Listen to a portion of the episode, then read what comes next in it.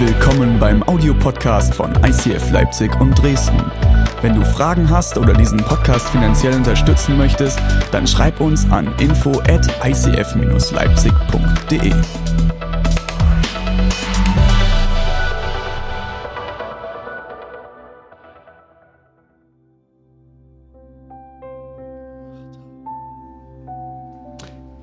Wir befinden uns in einer Predigtserie, die nennt sich Hashtag Jesus. Wer damit nichts anfangen kann, raute Jesus. Wer nichts damit anfangen kann, spreche jemanden unter 30 an. Oder über 50, das sind die, die momentan am meisten Facebook beitreten. Hättest du nicht gedacht, hä? Ist wirklich so. Wir haben uns die letzten Wochen damit auseinandergesetzt und werden uns in den nächsten Wochen in unserer Passionspredigtserie, also unserer Osterpredigtserie, wenn wir uns damit auseinandersetzen, wer ist Jesus und wie können wir uns durch verschiedenste Übungen und verschiedenste Dinge in unserem Leben neu auf Jesus ausrichten. Da ist er. Und vielleicht habt ihr schon unsere Plakate gesehen, habt schon die Aufkleber gesehen oder hier auf dem Screen seht ihr das Plakat bin ein paar Mal gefragt von René, warum diese vier Jesus und warum ist einer durchgestrichen? Ganz einfache Antwort, es ist provokant. Aber es hat wirklich einen Sinn. Der erste Jesus steht für Jesus kam auf diese Welt. Der zweite steht dafür, Jesus ist gestorben. Danach ist Jesus wieder aufgestanden und Jesus regiert in aller Ewigkeit. Dafür stehen diese vier Jesus, okay, falls du dich das gefragt hast. Ich will starten heute mit einer kleinen Geschichte in meiner Predigt. Und zwar geht es um einen jungen Herrn, der nennt sich Joshua Bell. Wer kennt Joshua Bell? Kurz mal Hand heben. Kennt jemand Joshua Bell? Außer die, die in der ersten Predigt schon hier waren. Ihr habt gefuscht. Niemand! Oh, das ist gut. Das ist gut. In der ersten Predigt hatte ich ungefähr fünf, sechs Leute, die es kannten. Da war aber auch, waren auch ein paar Kün äh, künstliche, sage ich schon, klassische, klassische Musiker dabei. Joshua Bell wurde mit vier Jahren von seinen Eltern erwischt, wie er Gummis zwischen Möbelstücke spannte und durch die unterschiedliche Spannung anfing Musik zu spielen. Ich weiß nicht, was du mit vier Jahren gemacht hast. Aber wie Luther sagen würde, das sei mir ferne.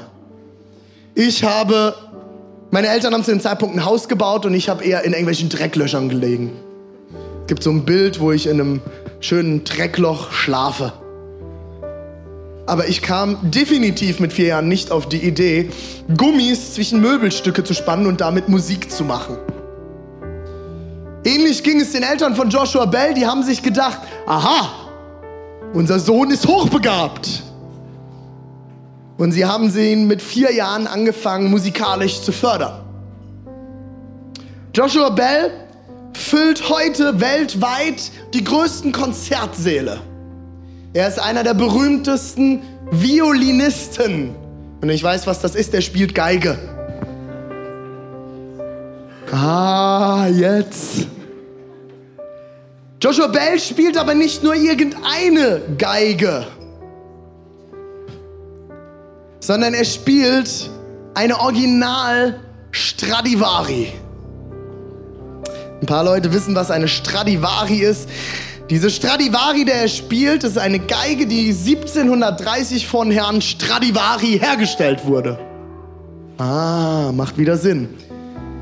Heute kriegen einige Erleuchtungen, ha? geht früh los. Und das schon am Anfang der Predigt. Diese Geige ist nicht nur knapp 300 Jahre alt, sondern auch 3,5 Millionen Dollar wert.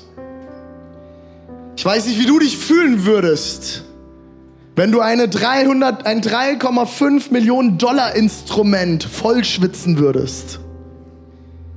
Es werden ungefähr momentan noch sieben dieser Instrumente gespielt weltweit. Es gibt noch ein paar wenige mehr, die befinden sich in Museen. Dieser Joshua Bell, äh, ich habe mir Konzerte von ihm angeguckt in meiner Predigtvorbereitung. Ich habe mir ein Konzert angeschaut oder ein, ein Lied, das er gespielt hat oder eine Komposition, die ging 15 Minuten lang. Der hat in, dieser, in diesen 15 Minuten seine Stradivari förmlich zerlegt. Ich habe noch nie einen Musiker erlebt, der sein Instrument mit so viel Emotion, Hingabe und Liebe vollschwitzt wie Joshua Bell. Dieser Joshua Bell, der Konzertsäle füllt weltweit, wurde zu einem Projekt eingeladen. Vor ungefähr vier, fünf Jahren. Die Washington Post, eine sehr große amerikanische Tageszeitung aus Washington, D.C., hat eine, Achtung, ich habe es mir genau aufgeschrieben, eine empirische Studie zur Wahrnehmungsfähigkeit von Menschen mitten im Alltag angelegt. Kurz zusammengefasst, was nehmen Menschen wahr und nicht. Für Leute wie mich.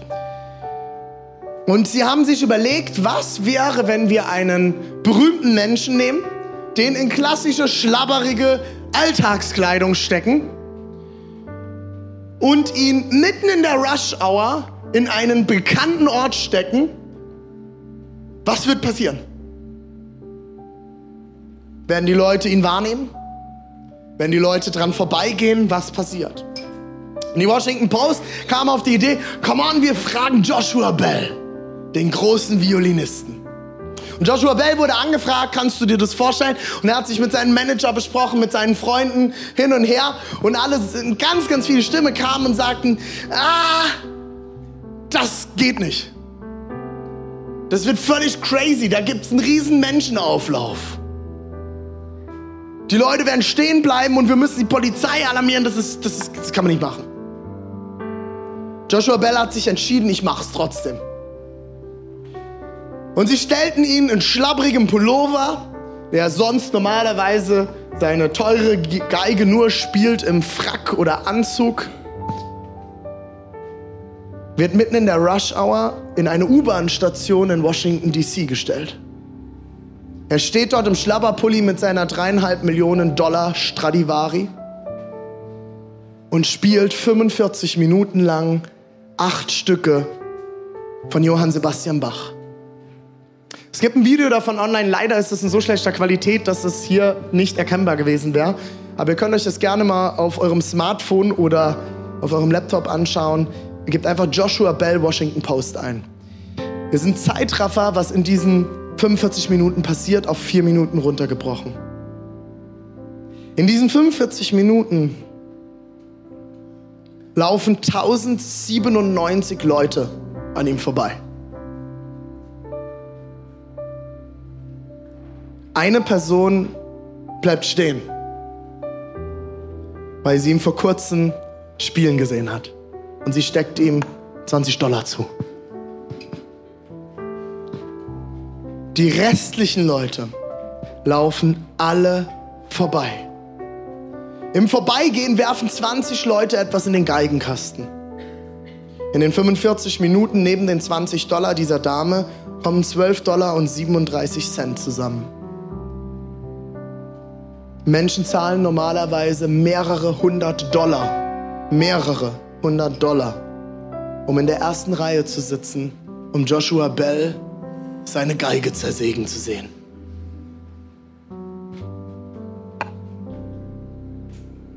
Der Meister ist am Werk,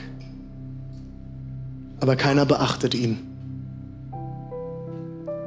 Die Musik eines weltberühmten Violinisten erfüllt den Raum, aber niemand ergreift die Gelegenheit, bewusst zuzuhören. Der Meister ist am Werk, aber keiner beachtet ihn. Jesus, ich bete, dass du unser Herz jetzt öffnest und uns vorbereitest auf das, was du heute zu sagen hast. Amen. Weltberühmter Josua, vielen Dank für dein Pianisieren. Kann man das als Verb sagen? Pianisieren? Das sollten wir einführen, finde ich schreiben wir jetzt in unser Planungssystem rein, der Pianisierer. Das ist ein Titel. Kannst du auf deine Visitenkarte schreiben, Josua. Pia Pianisierer. Das sind die Das sind die guten Pianisten. Der Meister ist am Werk, aber keiner beachtet ihn.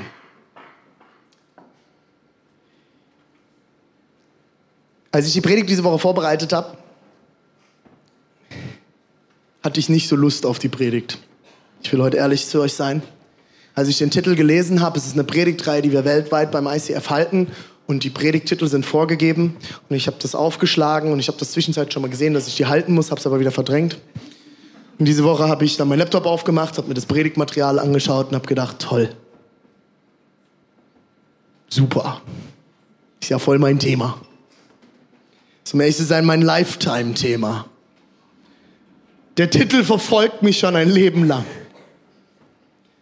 Aaron, lüfte das Geheimnis. Sei mal still. Ich glaube, es gibt wenige Sätze, die ich in meinem Leben so sehr gehört habe wie diesen Satz. Wenn du nicht zum ersten Mal da bist oder vielleicht schon mal einen Podcast angehört hast, ist dir aufgefallen, ich bin jetzt eher nicht so introvertiert und jetzt von meinem, vom Hause her nicht so die ruhige, entspannte Persönlichkeit. Ich habe den Satz als Kind sehr viel hören müssen. Oder sagen wir heute dürfen. Und zwar immer noch mit einem Zusatz. Sei doch endlich mal still. Ich erinnere mich an eine Begebenheit, ich war ungefähr acht Jahre alt und meine Eltern hatten mal wieder Gäste zu Hause und ich bin ständig da reingecrashed und habe reingequatscht und irgendwann hat mein Vater die Schnauze so voll gehabt, dass er gesagt hat, jetzt reicht's René, geh auf dein Zimmer und du schreibst jetzt zehn DIN A4 Seiten, zehn DIN A4 Seiten, ich war acht Jahre alt, handschriftlich mit meinem Lami-Füller. Ich musste ihn dreimal tanken zwischendurch. Ich hatte nämlich so ein Aufzieh-Tanksystem, kennt ihr das? Ich habe ihn getankt zwischendurch. Dreimal mindestens. Meine Hand war wund. Zehn Tage, äh, sieben Tage habe ich dran gearbeitet. Meine Memoiren. Und was stand drin? Auf zehn Seiten. Ich darf nicht reden, wenn Erwachsene sich unterhalten. Kurz zusammengefasst, wie mein Vater immer gesagt hat, wenn der Kuchen spricht, haben die Krümel Pause. Das hat mich geprägt. Mir ging es jahrelang so, wenn Leute, selbst wenn es angebracht haben, mir gesagt haben, René, pst, sei mal still. Die Uschi sagt mir das öfters im Gottesdienst. Die neben mir sitzt, sagt mir, René, pst. Früher hat mich das auf die Palme gebracht, weil ich nicht im Frieden war mit meiner Persönlichkeit.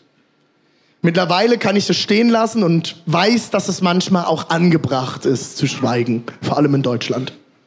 Wir sind ja eher ein stilles Volk. Es sei denn, ich bin mal wieder in der Substanz Burger essen. Und wir sitzen in einem Biergarten mit zehn Leuten am Tisch und haben Spaß. Ich weiß, es ist schwer für manche Menschen, aber wir hatten Spaß. Man sagt uns Christen ja nach, wir gehen zum Lachen in den Keller. Wir nicht. Wir hatten Spaß. Und dann kam irgendwann die Bedienung und sagte, könntet ihr euch ein bisschen leiser freuen? Und ich sagte, nein, können wir nicht. Und wenn wir hier keinen Spaß haben dürfen, müssen wir woanders hingehen. Tschüss. Das war das letzte Mal, wo, ich, wo mich das ärgerlich gemacht hat. Aber dieser Satz hat mich lange geprägt, Leute. Sei mal still. Und ich will einsteigen mit einer Geschichte von einem jungen Mann aus der Bibel, ein Prophet. Die Propheten hatten einen ganz, ganz wichtigen Auftrag. Sie mussten dem Volk Israel Botschaften überbringen, die das Volk Israel leider oft nicht hören wollte. Ich weiß, ich verheiratete heute hier? Verheiratete? Mal kurz Hand heben, verheiratete? Pärchen? Ist eine Partner? Partner? Ich weiß nicht, wie eure Beziehung ist. Bei uns ist immer alles gut, bis dieser Satz kommt. Warum machst du das so? Das ist doch völlig Banane. Das macht doch gar keinen Sinn. Verstehe ich nicht. Jetzt haben wir das Problem in unserer Ehe. Wir sind beide extrovertiert. In den meisten Paaren die ich trauen durfte oder mit die ich begleitet habe, die ich kennengelernt habe, ist es eigentlich immer so, dass es einen extrovertierteren Teil gibt und meistens noch einen etwas introvertierteren Typ. Streit sehen dann folgendermaßen aus. Warum machst du das denn so? Und dann geht das zwei, dreimal hin und her, höchstens. Und dann sagt einer von beiden, ja, stimmt, Schatz. Oder ich glaube, wir sollten jetzt uns mal kurz in andere Räume bewegen, unsere Gemüter abkühlen lassen und dann können wir zurückkommen und können die Sache sachlich klären. Und dann geht eine Person und die andere steht und so, warum reden jetzt mal? Bei uns läuft es folgendermaßen, wir sind beide extrovertiert. Das heißt, wir unterhalten uns auch extrovertiert und wir streiten auch extrovertiert. Das läuft dann folgendermaßen, aber wir haben das in unserer Ehe, in unserer Eheberatung haben wir das gelernt. Wir haben nämlich jemanden, den wir regelmäßig sehen, wenn wir in unsere Ehe investieren wollen. Und diese Person hat gesagt, es ist gut, dann mal die Gemüter abkühlen zu lassen und die Räume zu verlassen. Das geht dann, sieht er bei uns folgendermaßen aus. Ich glaube, es wird Zeit, dass du mal gehst. Ich glaube, du musst noch mal drüber nachdenken, was da gerade in deinem Kopf losgeht. Nee, du solltest mal gehen. Es wird Zeit. Ist meistens nicht so sinnvoll. Aber alles fängt damit an, dass einer dem anderen sagt, hey, pass doch mal auf, das ist, glaube ich, nicht so weise. Das war die Aufgabe der Propheten. Sprich, ich bin mit einer Prophetin verheiratet. Ist gut, oder? Die Propheten sind gekommen und haben dem Volk mitgeteilt, haben dem Volk Dinge mitgeteilt, die dem Volk an vielen Stellen nicht gepasst haben. Und wir schauen uns heute einen ganz besonderen Propheten an, nämlich Elia. Elia, ich wäre gern manchmal Elia in meiner Ehe. Elia hat nämlich nicht nur Dinge weitergegeben, die er von Gott gehört hat, die dem Gegenüber vielleicht nicht gepasst haben. Elia hatte nämlich so eine diepe, enge Verbindung mit Gott, dass Gott seine Aussagen bestätigt hat. Da hat es einfach mal drei Jahre nicht geregnet. Hab ich dir doch gesagt. Wenn du nicht machst, was Gott dir sagt oder ich, dann regnet es drei Jahre nicht. Das hast du jetzt davon. Ist ja doch mal cool, oder? Da hat's Feuer geregnet. Wie cool wäre das, oder? Schatz, ich zeig's dir. Feuer. Sehr super. Und Elia hat die krassesten Sachen mit Gott erlebt, wo Gott sich ihm zu, in den meisten Fällen extrem offenbart hat. Mit laut und lauten Dingen und Begegnungen und verrückten Sachen.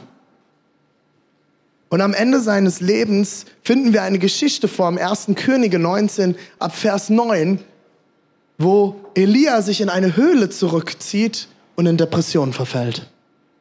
Ich will es mit euch gemeinsam lesen. Plötzlich sprach der Herr zu ihm, Elia, was tust du hier?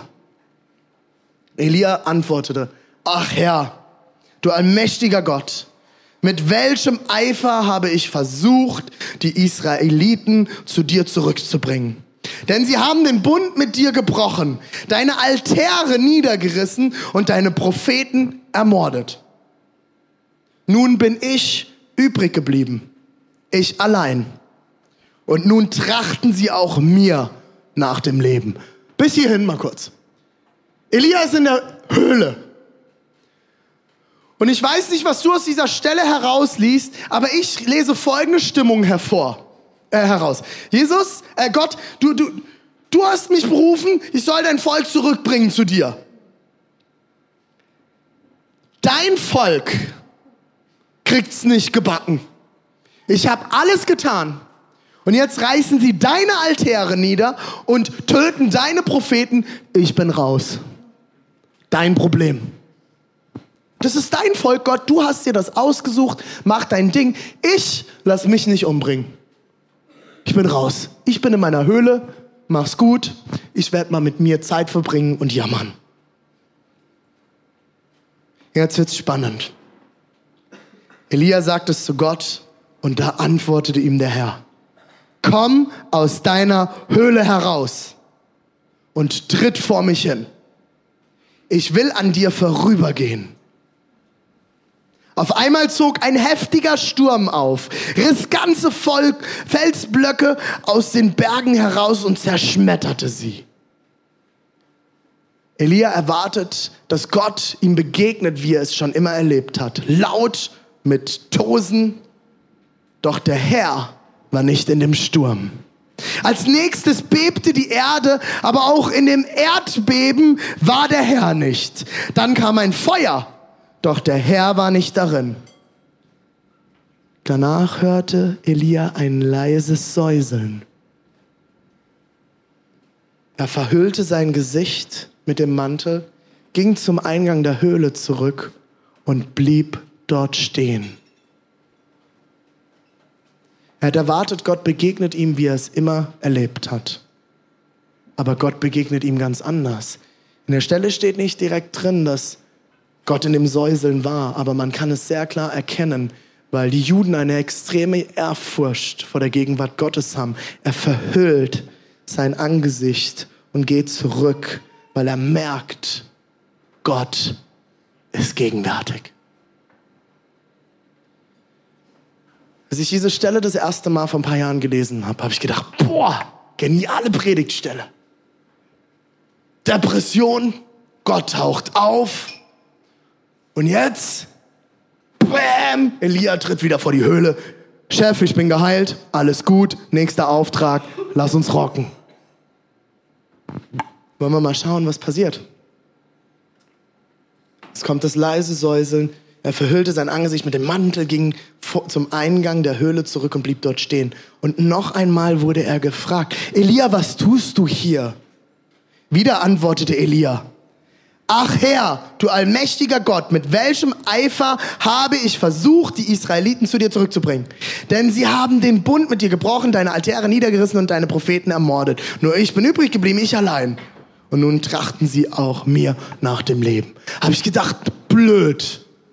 Das ist ja nicht das, was ich predigen will. Ich will ja predigen, Gott begegnet Menschen und danach verändert es sich, oder? Das ist doch das, was wir hören wollen, oder? Das ist so ein Moment, da dürft ihr sagen, ja. Bei uns darf man mitmachen, okay? Wir probieren das nochmal. Das ist doch das, was man hören will, oder? Ah, oder? Ich will doch hören, ich, ich begegne, Gott ruft mich raus, ich begegne ihm, bam, alles verändert sich, oder? Danke. Wir üben, wir kriegen das hin. Aber es ist alles anders. Es verändert sich überhaupt nichts. Elias steckt im selben Mist wie zuvor. Gott ist ihm doch begegnet, warum verändert sich nichts? Leute, das ist meine erste, erste Message für dich heute. Wenn du heute hier bist und du steckst in einer schwierigen Zeit, du gehst durch einen Kampf mit Krankheit, du kämpfst mit Depression, du kämpfst mit Süchten, was auch immer gerade deine Lebenssituation ist. Vielleicht kämpfst du in deiner Ehe, vielleicht kämpfst du in deiner Partnerschaft, vielleicht bist du herausgefordert mit Kindern, die dir die Nacht rauben. Gib nicht auf. Gib nicht auf. Vielleicht ist der Meister gerade am Werk und du kriegst es nicht mit. Vielleicht ist der Meister am Werk und er arbeitet schon an dir. Er ist schon längst da. Er will an dir vorüberziehen. Er will sich deinem Angesicht offenbaren. Nur du kriegst es nicht mit, weil du ihn nicht erwartest, weil du nicht bereit bist, ihn zu sehen. Und vielleicht siehst du ihn sogar, aber es passiert nicht so. Manchmal, wie ich in der Predigt vor ein paar Wochen erzählt habe, dauert es manchmal eine Weile.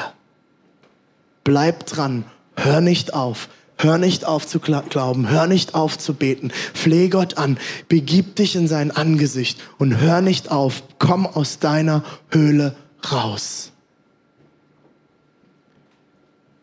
Sei mal still, hör mal hin.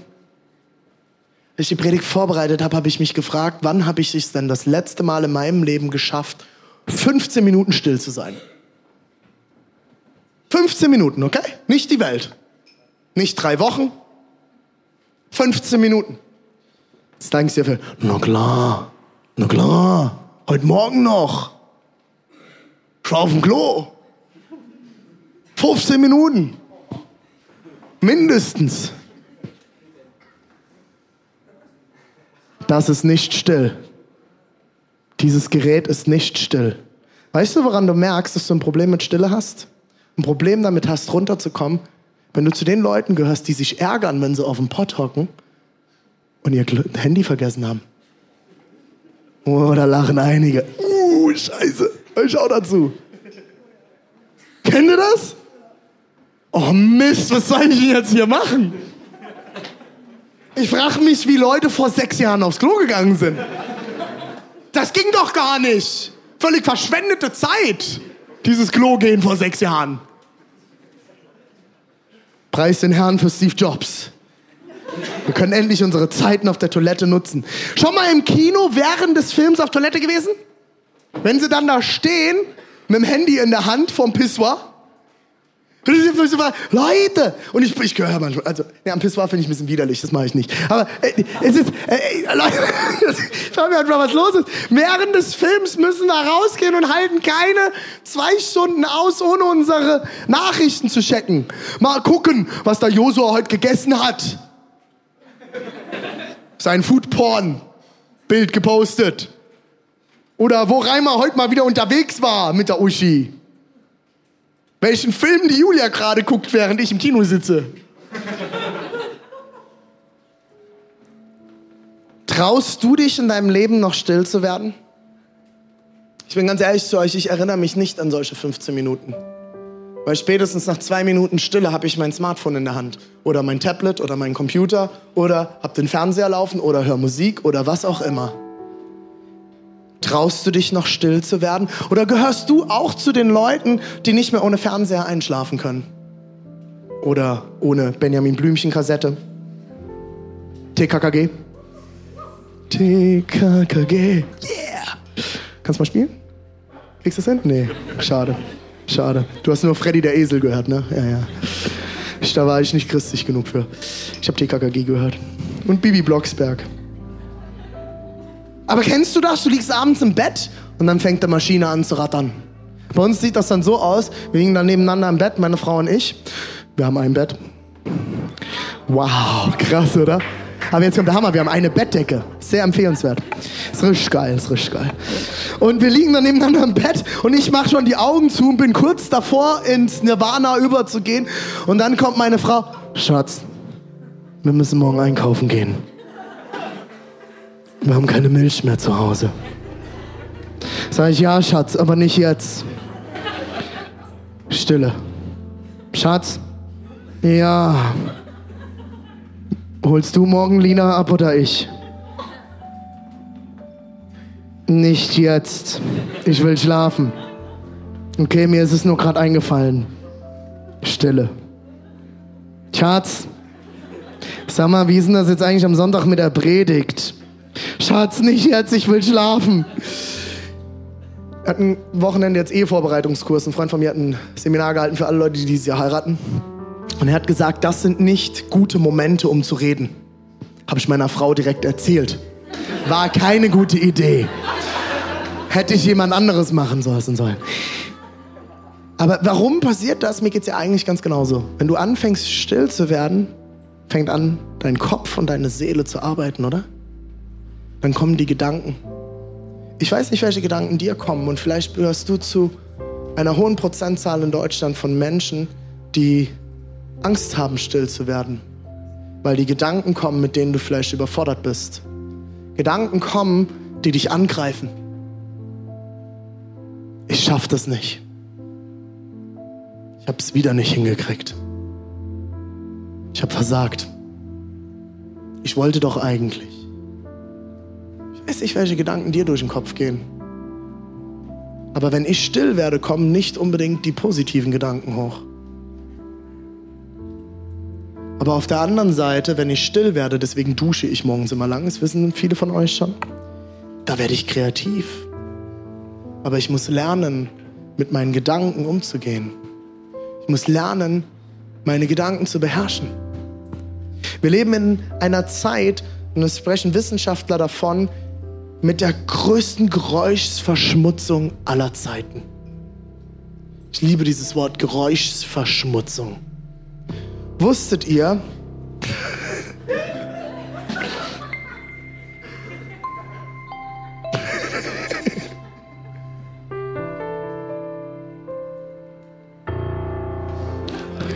Gott, hätten wir das erledigt. Geräuschsverschmutzung. Das war Geräuschsverschmutzung. Ich gehöre nicht zu Greenpeace, aber wusstet ihr, dass in den Ozeanen die größte Geräuschsverschmutzung aller Zeiten herrscht? Du denkst dir vielleicht unter Wasser im Ozean, machst mal schon mal Meer, gehst runter, Ruhe. Frag mal die Wale. Das klingt jetzt bescheuert, aber wusstet ihr, dass es zu dieser Zeit so viele Wale stranden wie niemals zuvor, weil ihr Sonarsystem, was ihre Augen und Ohren im Meer sind, nicht mehr funktionieren, weil es zu laut in den Ozeanen ist? Ich weiß nicht, ob du, wann du das letzte Mal wirklich Stille erlebt hast. Wenn ich in meinem Zimmer sitze, ist es nicht still. Ich habe eine Tochter. Papa. Wir haben eine Tram um die Ecke. Wir haben eine Straße an unserem Haus. Momentan haben wir eine Baustelle hinterm Haus. Wenn ich hier oben im Büro sitze, habe ich alle zehn Minuten und irgendwie so. Hier passiert alles in Reutnitz. Ruhe, Stille kennen wir fast gar nicht mehr. Es ist immer laut. Und wenn es nicht um uns herum laut ist, dann machen wir es laut. Und Leute, ich bin nicht gegen Technologie. Wer mich besser kennt, weiß, ich liebe Technik.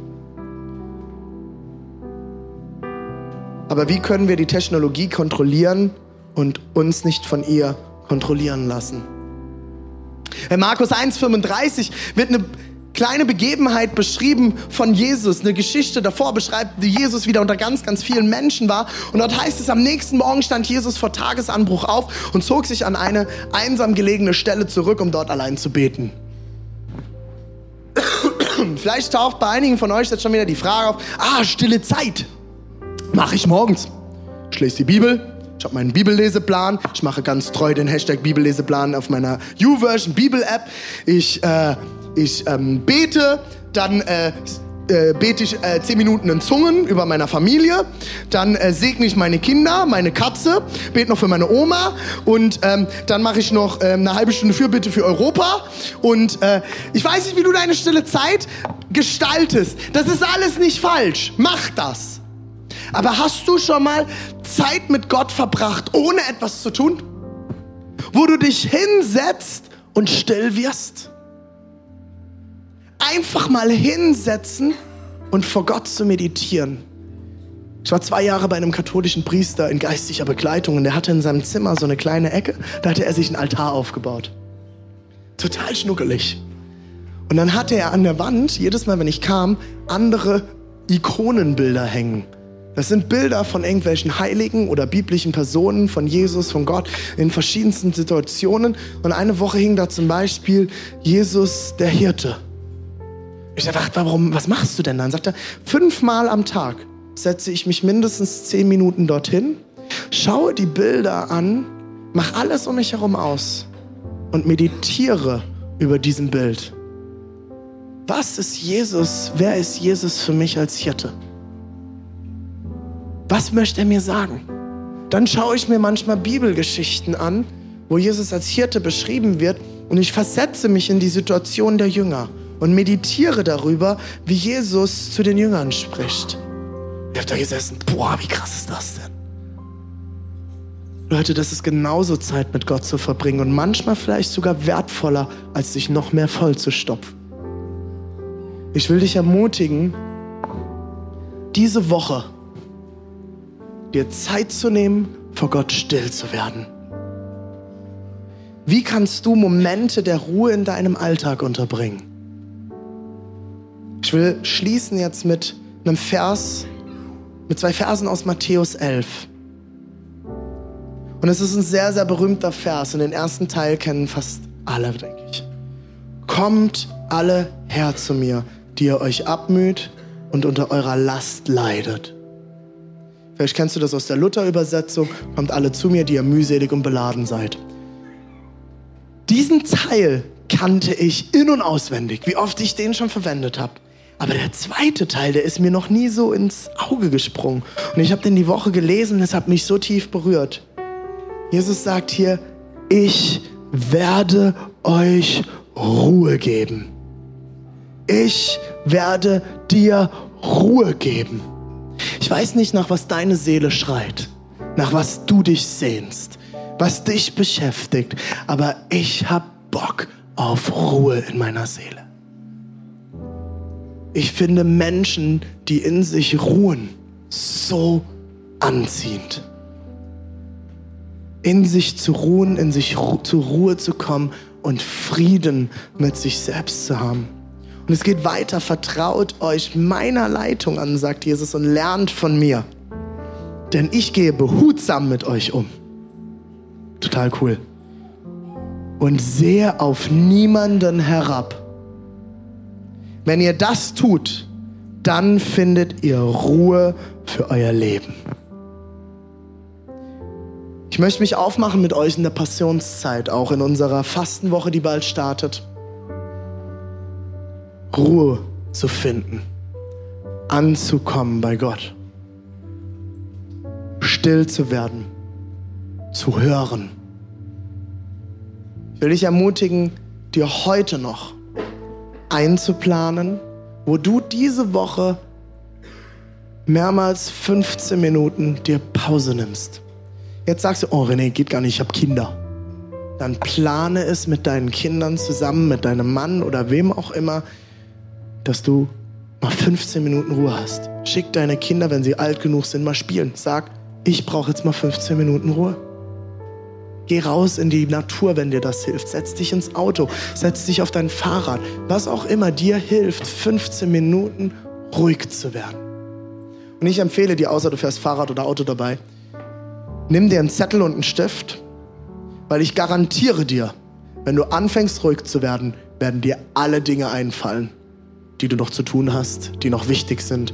Und dann schreibst du die auf, legst den Zettel zur Seite und machst weiter. Kannst du später abarbeiten. Fang an, ruhig zu werden. Lass deine Gedanken gehen. Mir hat mal jemand gesagt, stell dir einen Bach vor mit ganz vielen kleinen Bootchen. Total lustig. Und dann setzt du deine Gedanken da drauf und sagst Tschüss, Gedanke. Und dann kommt der Nächste, dann setzt den wieder aufs Schiff, sagst Tschüss, Gedanke. Kommt der Nächste, Tschüss, Gedanke, viel Spaß, wir sehen uns später wieder im Hafen. Ist lustig, oder? Hab ich schon gemacht. Traut mir immer keiner zu. Habe ich gemacht. Ich habe auch fünf Tage Schweigeexerzitien schon gemacht. Schweigen, fünf Tage, kein Handy, kein gar nichts. Einfach nur mal runterkommen. Ich kann euch das echt nur empfehlen. Wir werden jetzt fünf Minuten uns noch nehmen, ruhig zu werden. Ist heute alles ein bisschen anders. Eigentlich sind wir immer laut. Das machen wir nachher nochmal. So in einer Stunde. Weiß nicht, wie lange du noch da bleiben willst haben noch Zeit. Wir werden jetzt noch fünf Minuten lauschen, was unser weltbester Pianisierer spielt. Fünf Minuten lang. Warum lassen wir jemanden spielen? Weil unser Kühlschrank saulaut ist. Und wir diese Geräuschverschmutzung mit dieser übertünchen müssen. Gute Geräuschverschmutzung. Und ich will dich ermutigen, diesen fünf Minuten kurz ruhig zu werden. Und ob du schon Gott kennst, schon mal in Kirche warst, was auch immer, es ist mir wurscht. Das hat nichts am Ende nur mit Gott und dir zu tun, sondern selbst wenn du Gott noch nicht kennst und du heute mitgebracht wurdest, kannst du genauso ruhig werden. Tut dir auch gut, wenn du Gott nicht kennst. Fahr mal runter, fünf Minuten, dann werden wir gemeinsam noch beten und dann werden wir es nochmal krachen lassen, okay? Am Ende. Und dann ist Feierabend. Aber jetzt nehmen wir uns 15 Minuten Stille vor Gott. Äh, fünf, Entschuldigung. Ja, machen wir, komm, machen wir eine halbe Stunde. Na, Stunde, komm. Kommt daraus nichts mehr vor. So, jetzt bin ich ruhig.